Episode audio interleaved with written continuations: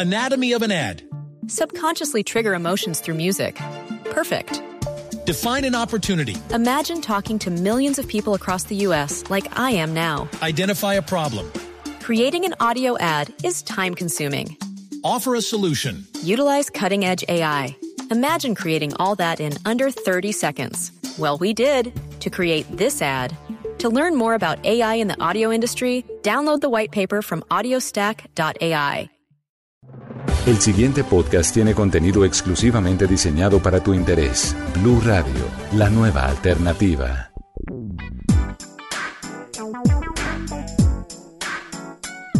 Las mujeres y sus historias de innovación y liderazgo al servicio de la inspiración y la evolución en todas las áreas del conocimiento, con empoderamiento femenino. Bienvenidos a la primera temporada del podcast Mujeres TIC. Hola a todos, mi nombre es Catalina Rengifo. Soy gerente de IBM para Colombia y Sudamérica en relaciones con gobiernos y soy la orgullosa cofundadora de una asociación que se llama Mujeres TIC. Y hoy Mujeres TIC estamos empezando un nuevo camino. Estamos empezando con una aventura a través de la cual esperamos poder inspirar a millones de mujeres, a miles de mujeres, no solamente en Bogotá, en Colombia, en Medellín, en Cali, en Pereira, sino en el mundo. Mujeres que se vean reflejadas, que entiendan que sí se puede, que se la crean. Mujeres que escuchen otras mujeres y vean esas claves que las ayudaron a salir adelante. Esas mamás que se empoderaron con ellas y las inspiraron. Esos papás que les permitieron soñar. En Mujeres TIC vamos a hablar en los siguientes episodios de liderazgo, vamos a hablar de juntas directivas, vamos a hablar de empoderamiento femenino, vamos a hablar de emprendimiento femenino, vamos a hablar de diferentes temas que sin duda alguna serán de interés de todos ustedes. Hoy quiero hablar de un tema que personalmente me encanta y es un fenómeno o una situación social que yo he denominado techo de diamante. El techo de diamante tiene una inspiración en lo que es el techo de cristal. El techo de cristal es una concepción que en 1980 se creó para explicar el fenómeno por el cual las mujeres no crecíamos en la carrera profesional. O sea, llegaba un punto en que las mujeres veíamos que los hombres seguían creciendo y nosotras, por temas de género, no podíamos seguir. Como las palomas que ven las ventanas y tratan de atravesarlas y no pueden hacerlo. Pues eso es el techo de cristal. Y el techo de diamante está inspirado en ese techo de cristal. A diferencia del techo de diamante, el techo de cristal es para un grupo de mujeres, para esas mujeres que vienen creciendo profesionalmente. El techo de diamante nos cubre a todas. El techo de diamante es ese que sentimos desde que somos chiquitas esas preconcepciones sociales, ese no te sientes así, que así no se sientan las niñas, no te vistas de ese color, no digas esas palabras, no montes moto, que las motos no son de niñas. O cuando vas creciendo y ya te dicen cosas como calladita te ves más bonita, entre otras cosas. Pero para explicar por qué techo de diamante, quisiera contarles por qué se dio la elección de la palabra techo de diamante. Quise asimilar el fenómeno social que las niñas sentimos desde que nacemos con el diamante por las características propias del diamante. Primero, el diamante es un mineral fuerte, al igual que son los sesgos y las conductas sociales. Segundo, el diamante es un mineral aspiracional, como los estereotipos de belleza que le enseñamos a las niñas y a las mujeres en nuestros países. Tercero, el diamante, a diferencia del cristal, no es, transparente, no es translúcido. O sea que lo vemos, lo sentimos y aprendemos a convivir con él. La cuarta es que es una roca. Una roca que ha sido sometida a millones y millones de años de presión. Al igual que los asuntos de género. Y el quinto viene de diferentes colores, como los diferentes sesgos que hay en las diferentes culturas. Hay culturas en donde las mujeres tienen inclusive menos derechos que los que nosotros tenemos en nuestros países. Y el último, que no es menor, es tradicional. Hay gente que quiere mantener el techo de diamante. Hay seres humanos que justifican el techo de diamante. Y por eso escuchamos frases como la sociedad se está dañando porque las mujeres están trabajando. No hay quien cría a los hijos, no hay quien se quede en la casa. Todo esto es consecuencia de ese techo de diamante. Evidenciar el techo de diamante no es difícil. Evidenciar el techo de diamante es tan fácil como ir a comprar un juguete. Cuando uno llega a la sección de juguetes, las niñas tienen juguetes enfocados al hogar y a la familia.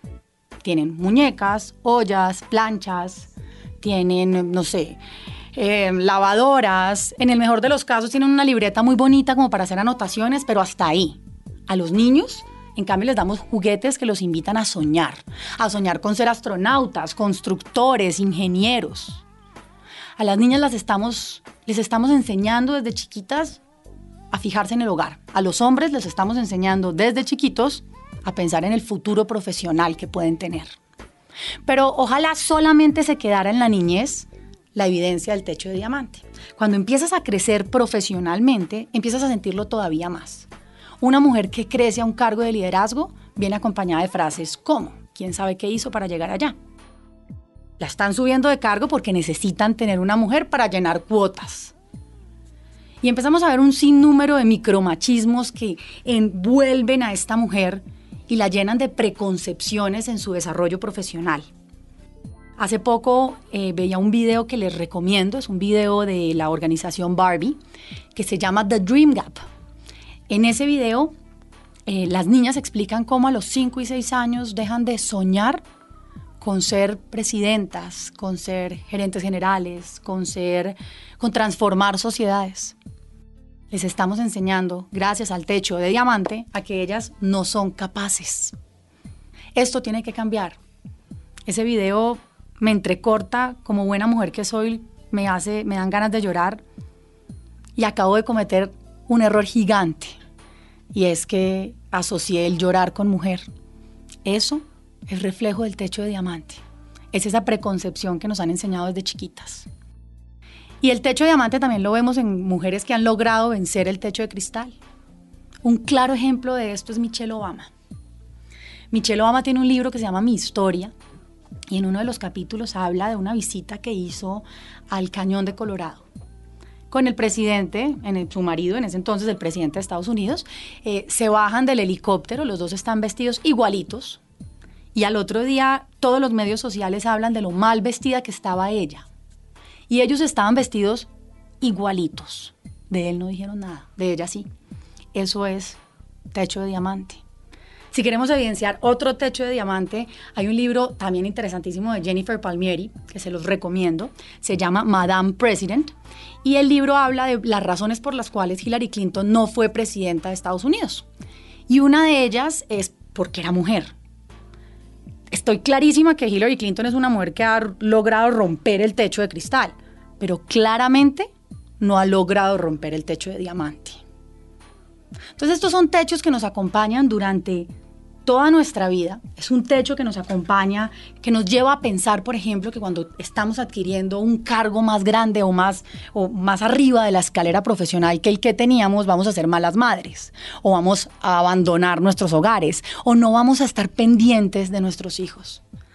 Es un techo que nos precondiciona, es un techo que nos, nos invita a creer que no podemos llegar más allá. Por eso la invitación que les tengo en este primer capítulo de Mujeres TIC es que evidenciemos ese techo de diamante. Que cuando escuchemos esos micromachismos, cuando escuchemos esas frases que pormenorizan a la mujer, las hagamos visibles.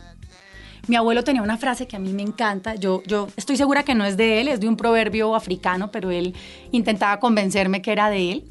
Y es, si quieres llegar rápido, corre sola. Si quieres llegar lejos, camina acompañada. Y en este camino de romper el techo de diamante, quiero invitarlos a todos. Quiero que lo hagamos juntos. Quiero que nos tomemos de las manos, quiero que nos tomemos de las ideas, quiero que aprendamos a entender que la única forma que vamos a lograr romper el techo de cristal es rompiendo, moviendo o quitando el techo de diamante. Y para ello quiero invitarlos a que los que tienen hijos les compren a sus hijas regalos que las inviten a soñar con ser ingenieras, astronautas y demás. Pero no, no legos como, como normalmente dicen, porque admiro mucho esa compañía, pero la concepción que ellos tuvieron para sacar del típico juguete de la mujer era hacer cajas de Lego rosadas para construir casas con escobas y ollas. Es, exactamente lo mismo. No, yo les pido que les compren a sus hijas microscopios, yo les pido que les compren a sus hijas eh, cubos de construcción que no, por no tienen que ser de un color o de otro. Yo les pido que les compren a sus hijas cajas de experimentos que las lleven a los parques a que construyan castillos, que las dejen ensuciarse, que las dejen ser ellas, que no las predispongan desde que son chiquitas. Pero también les pido a ustedes, mujeres que me escuchan, que se empoderen la una a la otra, que hablen bien la una de la otra, que cuando una mujer haga algo bueno cercano a ustedes, la aplaudan, la exalten, le digan a otras lo que están haciendo. Y para eso quiero invitarlas a que utilicemos el hashtag mujer tú me inspiras.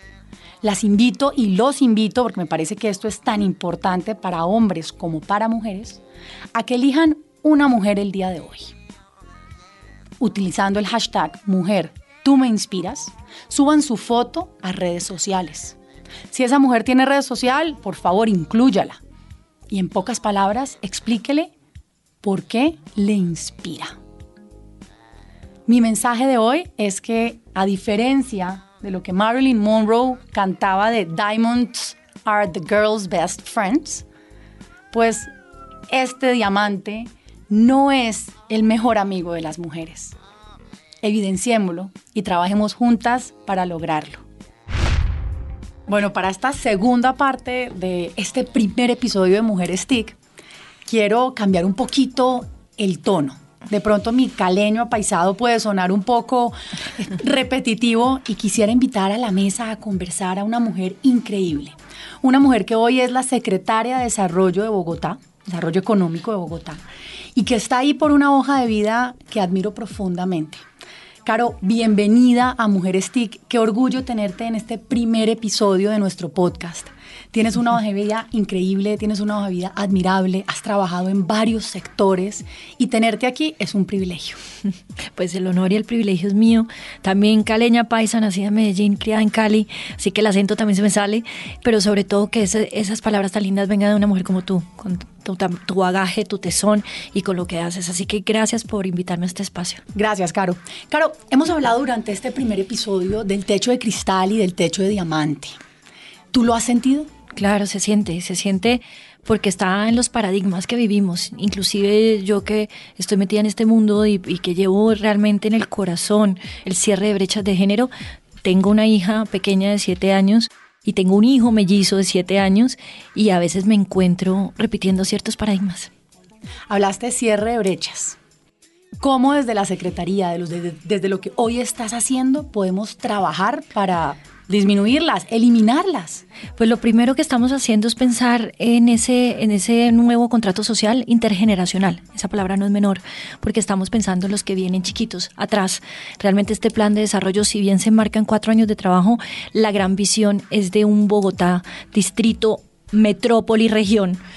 Eh, del 2038, de 500 años. Entonces realmente estamos dejando unas bases para pensar en las nuevas generaciones que vienen que les estamos enseñando y dentro de eso eh, hay unos ejercicios muy bonitos que estamos trayendo a la mesa de atrevernos a pensar en grande, atrevernos a soñar, atrevernos, atrevernos a sentir que es posible cambiar nuestro futuro, agenciarnos y para las mujeres eso no es menor y sobre todo para las niñas. Bueno, y es un, un grupo liderado por una mujer.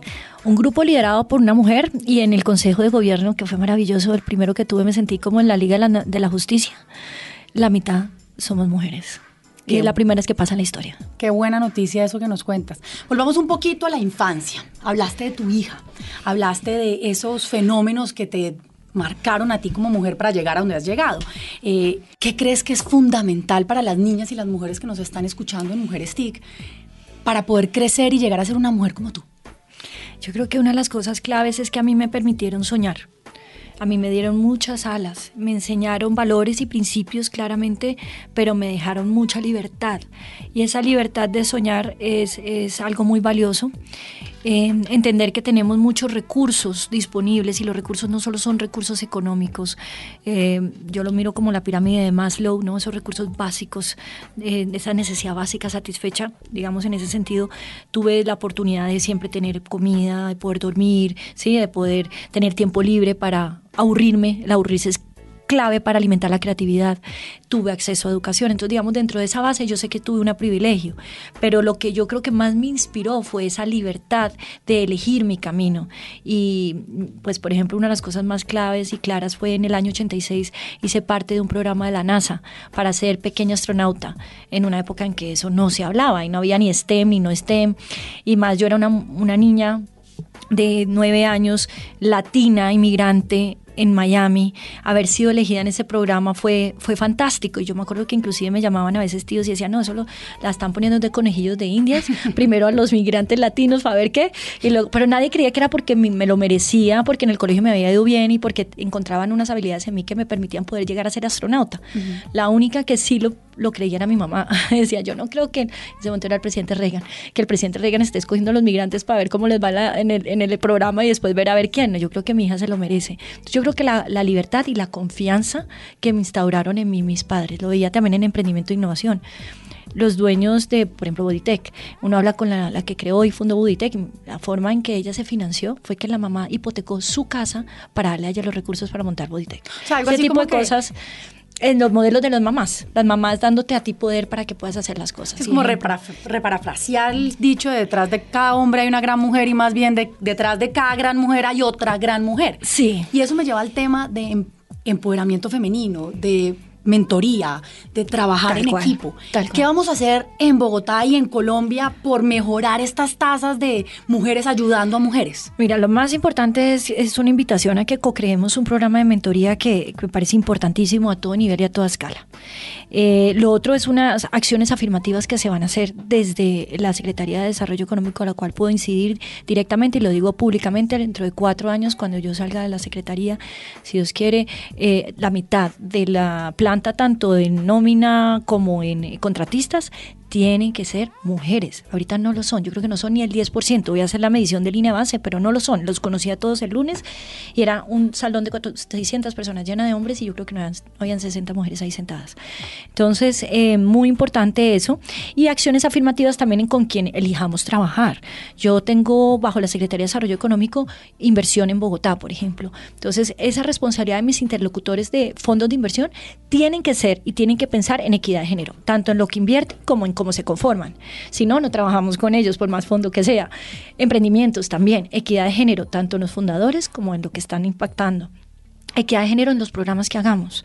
Entonces yo creo que dentro de esto vamos a tener una incidencia y claramente van a haber unos programas específicos para mujeres, desde la base de la pirámide como la parte también muy de, colegios que lo vamos a trabajar con la Secretaría de la Mujer y con la Secretaría de Educación de la mano. Bueno, Caro, ¿y qué vamos a hacer con los hombres? Porque es que una de, de las partes fundamentales del tema de género es entender que así como se hiper empodera a las niñas y se les habla a las mujeres de ustedes son capaces, también hay que enseñarle a los hombres y compartir con los hombres que los diferentes roles que ejercemos en el diario vivir, pues no son roles amarrados al género. ¿Cómo hacemos para quebrar ese, esa preconcepción que tenemos en el ADN? Eh, bueno, los hombres como aliados son importantísimos, somos la mitad de la población, yo creo que hay que traerlos a la mesa en esta conversación, Cata, coincido contigo, es importantísimo tenerlos ahí. Cada vez hay más, y cada vez hay más con menos estereotipos. Yo creo que lo más importante es dar el ejemplo. Yo en este momento, y te contaba fuera de, de los micrófonos, que la decisión precisamente para tomar este puesto fue mi hija y tengo el hermano mellizo que fue mi hijo, que es la verdad importante que vean el ejemplo de una mamá trabajadora que además llega y les lee cuento y vemos las estrellas. Y a veces no llego porque también pasa, pero ellos se sienten tan orgullosos de tener una mamá que puede transformar vidas desde la instancia donde esté. Y, y eso hace que el día de mañana espero que mi hijo y mi hija mi hijo sobre todo valore mujeres así, fuertes, capaces, decididas. Y eso es yo creo que lo que hay que hacer. Y tener conversaciones, tener conversaciones que a veces no son fáciles. Ahorita levanté la mano y estamos conformando unas juntas directivas y y lo digo públicamente, estoy por postulando mujeres y estoy hablando con los hombres que hacen parte de esa mesa para que entiendan el por qué tan relevante con unas hojas de vida brillantes deben ser mujeres. Claro, porque ahí tocas un punto importante Y es que cuando uno habla de tener composiciones de juntas directivas o espacios con más mujeres, la gente cree que no está hablando de una cuota y que no hay mujeres capacitadas y que no tienen el nivel de estos hombres con doctorados y políglotas y una cantidad de cosas para ocupar esos espacios. Pero resulta que sí las hay. Sí, te contaba la anécdota que me pasó ayer precisamente que me preguntaban por el director o directora del IDT, que cuando se iba a saber quién era. Bueno, entonces claramente la decisión viene de la alcaldía, de la alcaldesa, pero uno pues puede postular y sobre todo puede tener claro quién es qué tipo de perfil quiere, ¿no? Entonces ayer el deseo al universo que ha venido eh, materializándose en los últimos, en las últimas horas, sobre todo concretándose eh, a través de un ejercicio de headhunters que se ha hecho con todos, con todos los del distrito. Yo pasé por ahí, pasé por el polígrafo, pasé por el examen GRE de matemáticas sin calculadora, pasé por todo hace unos un par de semanas. Y te fue bien, porque es que a, diferencia de lo que la gente cree, las mujeres no somos malas para matemáticas. No, pues no, pues yo, me fue muy bien tanto así que estoy acá. Pasé por el por todo el proceso. Entonces ese mismo proceso lo hicieron varias mujeres y yo ayer me atreví a decir en micrófono que yo quisiera, quisiera que fuera, ojalá, una mujer políglota. Y varios comentarios que alcanzaron a salir es, te deseamos suerte en ese proceso porque mujeres políglotas en Bogotá, difícil de encontrar. Pues les cuento que no solamente apareció y ya está, eh, la vamos a, pues ya para, ya muy pronto el nombre pues saldrá al aire, pero es una mujer políglota y aparte de eso, candidata a doctorado y es una mujer brillante. Y no solamente ella, las hojas de vida que nos llegaron, yo no alcanzo a describirte. Más de, pues muchas, pero más de 100 mujeres me llegaron a mi shortlist, todas políglotas, todas mujeres y todas altamente capacitadas. O sea, claro que existe un tabú sobre el desarrollo de la mujer que tal vez podríamos vencer, tal vez no, yo estoy segura que los venceríamos, si pudiéramos resaltar las mujeres que existen en Colombia, en el mundo, en la región, esas mujeres que han cambiado paradigmas, esas mujeres que están haciendo cosas enormes y cambiar paradigmas, por ejemplo, es lo que tu mamá hizo contigo cuando mm. estabas en el tema de la NASA. Eh, estamos iniciando desde Mujeres TIC una campaña que se llama Tú me inspiras. Y yo quería preguntarte, ¿cuál es esa mujer que a ti te inspira? Pues Cata, yo creo que necesitaría unos 500 programas para enumerar a todas porque todas me han inspirado de diferentes niveles y diferentes formas. Y además, si no fuera por todas, incluyendo esta mañana por Luz, que se pudo, me ayudó a sacar a los niños al colegio mientras yo estaba en una llamada, no podría estar acá. Eso te lo digo desde mi mamá, tú, eh, mujeres que me rodean a todo nivel y en todas las instancias, no podría, todas me inspiran, son valientes, son luchadoras. Pero en este momento quiero resaltar, obviamente, a nuestra alcaldesa, que no es menor, la conocí a través de este proceso y desde que la conocí estoy absolutamente inspirada y fascinada con ese nuevo liderazgo femenino y con el entender que desde ser mujeres podemos, podemos cambiar el futuro. Me encanta esa última palabra que utilizas y es futuro, porque el futuro es ya. El futuro son nuestras niñas que están dejando de soñar por estar inmersas en estereotipos. El futuro son esos niños que están viendo mujeres como tú y, y se la creen y empiezan a pensar, las mujeres pueden tener un rol diferente en la sociedad. Claro, pero antes de terminar, tú me habías dicho que nos tenías una invitación. ¿Cuál es esa super invitación que nos tienes hoy? Este plan de desarrollo está pensado desde la construcción colectiva y no es un saludo a la bandera, es real. Estamos haciendo un ejercicio muy juicioso de consultar instancias, personas, a, a que nos digan cómo lo ven, qué piensan, qué quieren. Entonces los quiero invitar. Estamos reloj porque esto debe estar listo en pocos meses. El primer borrador se está haciendo ya. Los quiero invitar a que me escriban al hashtag Durán Desarrollo, hashtag Durán Desarrollo, que se sueñan de ese plan de desarrollo 2038, que se sueñan ver de esa Bogotá de 500 años. En, sobre todo en nuestras niñas, en nuestras mujeres y en nuestros hombres como aliados. Claro, hay hashtags que a mí me iluminan el alma. Y uno de ellos, y lo hemos conversado varias veces las dos, es Juntas Somos Más. ¿Qué opinas de eso? Cata, para mí el poder de lo colectivo y sobre todo entre mujeres, eh, apoyarnos es clave. Lo, yo creo que también uno de esos paradigmas que hay que romper es que entre las mujeres se tiran durísimo. Eso no es cierto. Yo, yo he visto una dinámica de creación entre mujeres que si no fuera precisamente por esa gran aldea que se arma, no podríamos estar donde estamos, porque entre todas nos tenemos que apoyar y nos debemos apoyar. Eh, yo creo que de pronto las mujeres que rompieron unas barreras hace unos años, en los 80 o 70, les tocó más solas, pero ahorita de verdad que hay una comunidad de apoyo enorme y el Juntas Somos Más me inspira profundamente porque es lo que me logra, me lograr esa base para, para hacer los cambios necesarios. Porque es que realmente juntas sí somos más. Cuando hacemos las cosas juntas, cuando nos damos la mano y trabajamos de manera colectiva, podemos recomendar otras mujeres, podemos exaltar otras mujeres, podemos entender que es posible quebrar el techo de diamante. Y dentro de ese techo de diamante también nos encontramos las complementariedades, lo que nos complementa, porque nosotros somos seres, pero no, seremos, no somos, seremos seres perfectos y entre eso están las mujeres que nos complementan y nos ayudan a, a, ir hacia adelante, porque como ese diamante es una piedra, es difícil de romper y la única forma es en colectivo y es en todos los niveles y en todas las instancias y ahí yo sí quiero resaltar un ejemplo vivo de eso y lo digo de verdad de corazón, eh, pues nuestra alcaldesa Claudia López, tú pusiste ahorita el ejemplo a la entrada de, de Michelle Obama, de Hillary Clinton y mira Una mujer que logró romper, yo creo que muchas barreras de ese techo de diamante, porque ha pasado realmente una transformación tanto social, económica como política en una vida y ella lo logró, ella lo logró, lo logró, logró salir de los momentos complejos, mujer, género, eh, orientación sexual, eh, padres separados, una cantidad de cosas, origen económico. Y nada, llegó a donde quiso y más, hizo los doctorados que quiso y más, habla los idiomas que le provocó y más, estudió donde quiso. Claro, está inmersa en una sociedad que además le recordaba continuamente, como nos recuerda a todas, Caro, que existe ese techo de diamante, que no puedes llegar más allá, que tal vez si sigues creciendo vas a perder tu femenidad. Y eso me lleva al tema de perder la femenidad cuando estamos en cargos de decisión ese, ese, ese liderazgo de los 80, 90 que tú hablabas, que eran mujeres, con, eh, perdón, eran hombres con peluca. Sí, sí, de acuerdo. Yo, yo, pues obviamente ese fue el primer movimiento que hubo feminista donde se quemaban los brasieres, literal, porque había que negar nuestra feminidad para estar empoderadas. Eh, y yo obviamente no pertenezco a esa corriente, agradezco esa corriente porque nos permitió abrir caminos, pero no pertenezco a esa corriente. Yo sí creo que desde mi feminidad implica que mi voz se, que, se quiebra también y que es, abrazo abrazo al hombre que se quiebra también y llora, porque eso es valiosísimo. Eh, aplaudo las emociones en mi hijo chiquito, aplaudo las emociones en mi hija. No le digo no llores, no, le digo llora, eso es parte de eso. Y la feminidad está en el todo, en el, yo soy hiperfemenina, que estamos en radio, pero me encanta andar en taconada, en falda, todo lo mío rosado, porque esa soy yo, porque yo lo elegí, a mí nadie me lo impuso y me siento bien ahí. Claro, y ahí estás hablando de algo importantísimo y es... Eh, entender que los roles no tienen nada que ver con el género, que uno puede tomar la decisión que quiera y ser como quiera, y no importa si eres hombre o mujer, lograrlo. Un poco en estos días hablaba con alguien de todos estos hombres, y no sé si tú conozcas hombres así, que dicen, yo no soy machista, yo soy feminista. Yo ayudo en la casa, lavo, trapeo, barro.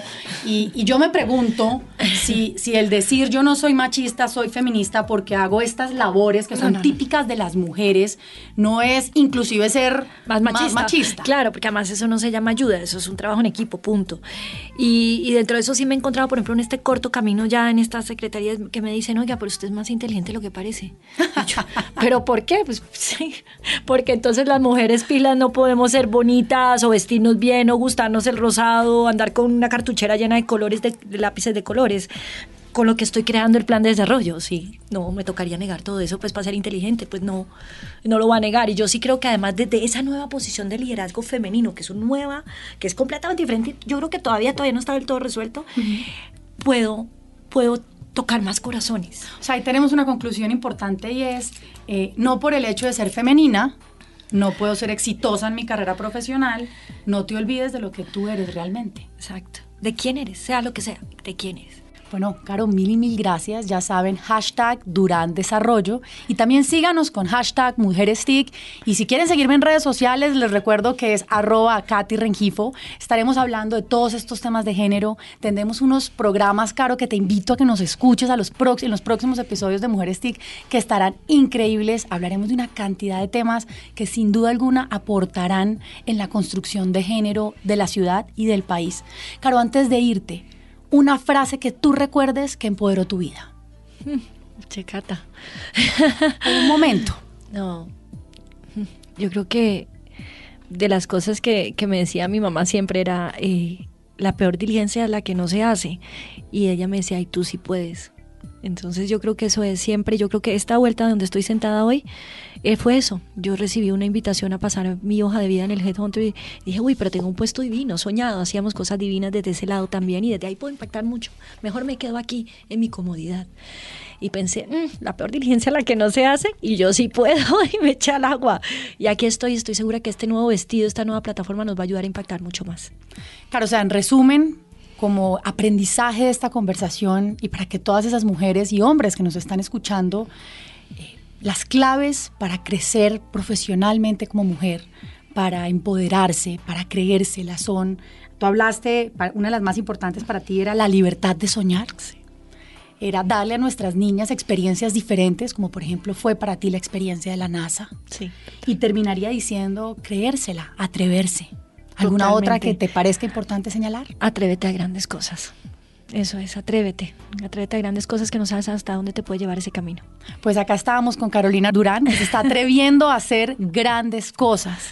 Y este fue el primer episodio de Mujeres TIC. Caro, mil y mil gracias y estaremos pendientes de ti en los próximos días, meses, años, porque sé que Carolina Durán tiene mucho más que darnos. Muchísimas gracias. Gracias, Cata. Gracias a ti.